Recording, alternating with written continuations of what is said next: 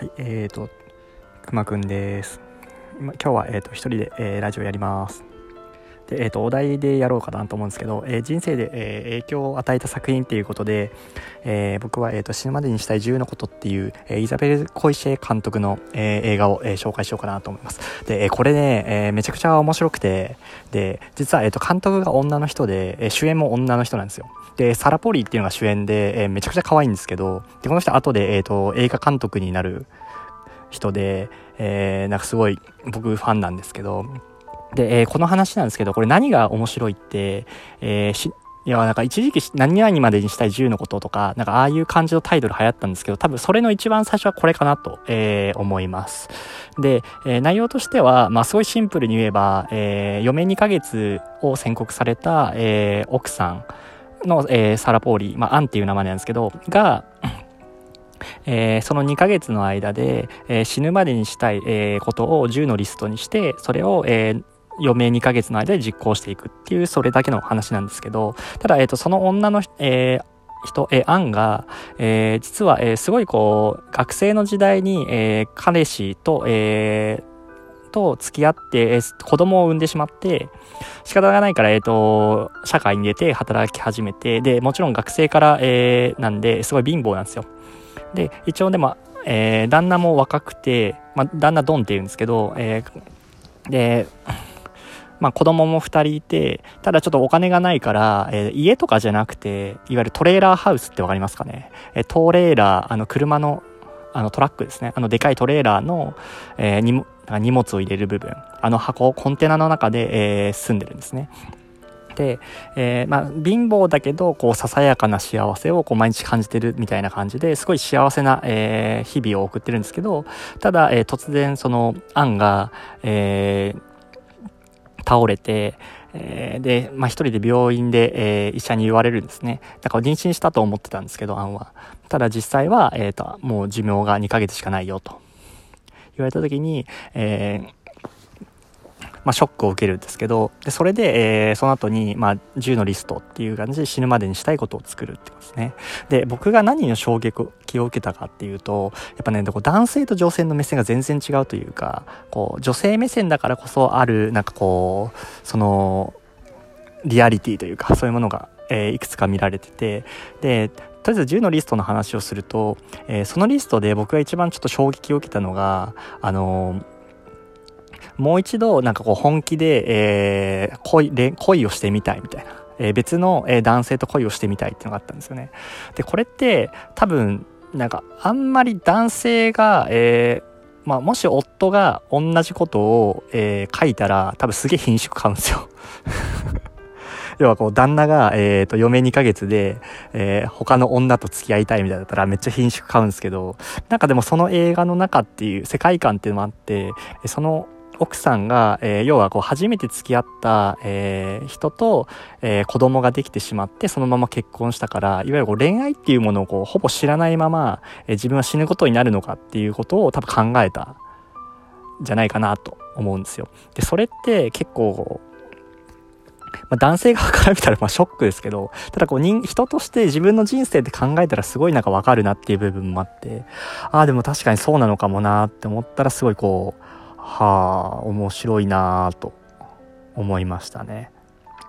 あと、なんかすごく好きなのは、こう、好きというかなんか、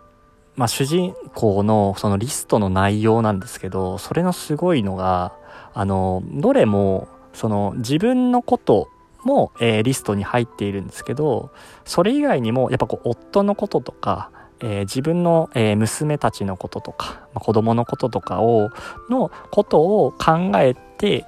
た内容になっていて、例えば、えー、子供だと、えーまあ、成人するまで毎年誕生日の時にこう流してもらえるようにテープにあのハッピーバースデーの、え、メッセージを録音してカセットに撮るんですね。で、それを毎年こう、えー、お医者さんに送ってもらうっていう風に頼むんですけど、まあ、それは完全に娘たちのため。で、で、もう一個、なんかこれも、えー、今度は夫のためなんですけど、この夫のためっていうのが結構すごくて内容が。わかります？死ぬまでに奥さんが、えー、夫のために、えー、やっておきたいこと。で、これが、えまあ、ドンに、えー、会う次の奥さんをこう見つけてあげることみたいな内容なんですよ。これ結構すごいなと思って。要は多分、その、普通の感情だったら多分できないじゃないですか。やっぱ嫉妬とか、やっぱこう自分が好きな人が、こう別の人とってなると、普通は嫉妬したりとか、もう絶対、それを理由にね、こう離婚したりするぐらいの内容なのに、でもそれを変けちゃう、その案もすごいんですけど、やっぱでもそれを、それがなんかあり得るというか、まあ、確かに本気でその夫のことを考えたら、そういう風なこう発想に至るのかなって思わせる、そういう脚本の作りもやっぱ面白いし、で、ただもちろんその、なんかそういう相手が、を完全にできるっていうよりは、なんかそのきっかけに、もしかしたらそういう風な相手になるかもしれないっていう人が、こう最後にちょっとできたりはするんですけど、ただ、やっぱなんかそういうなんかこう、すごくこうなんか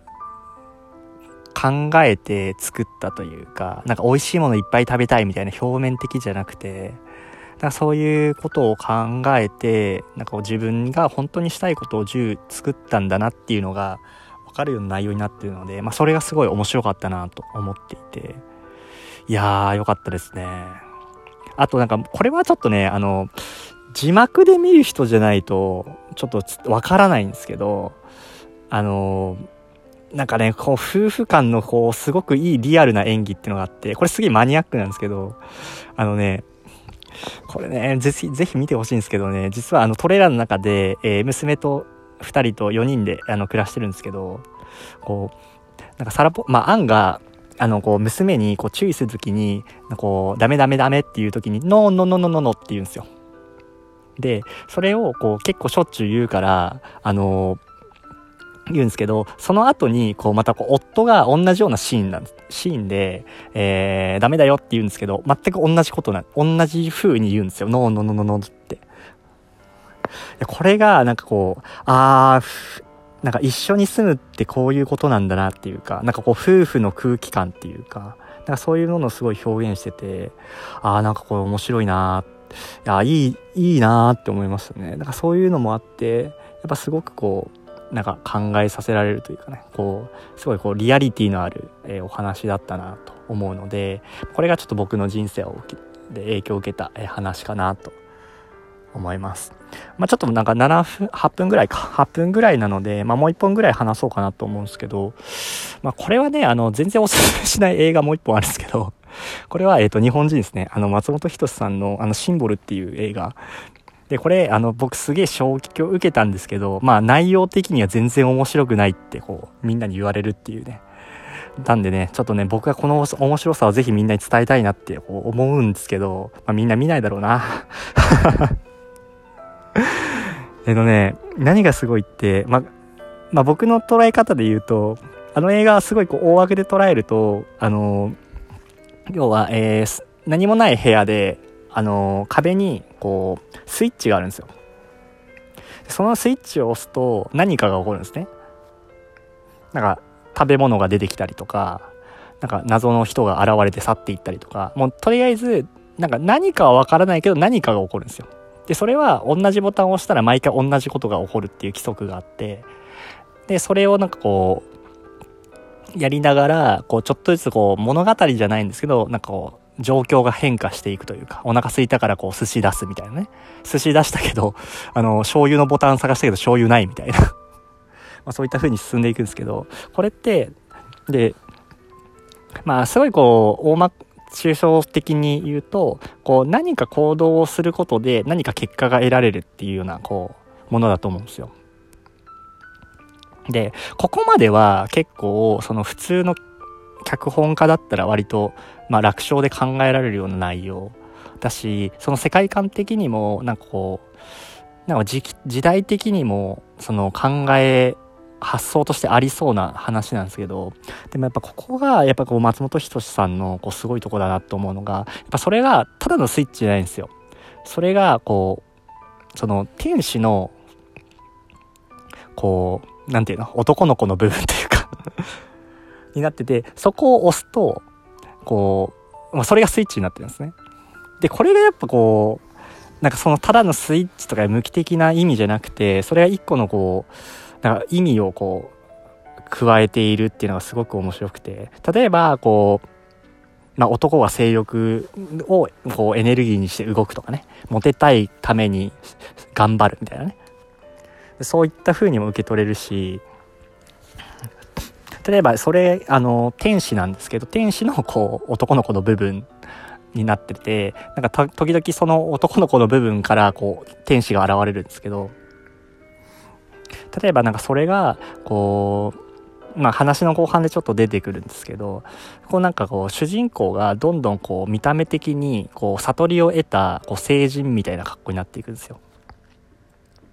だからこうなんか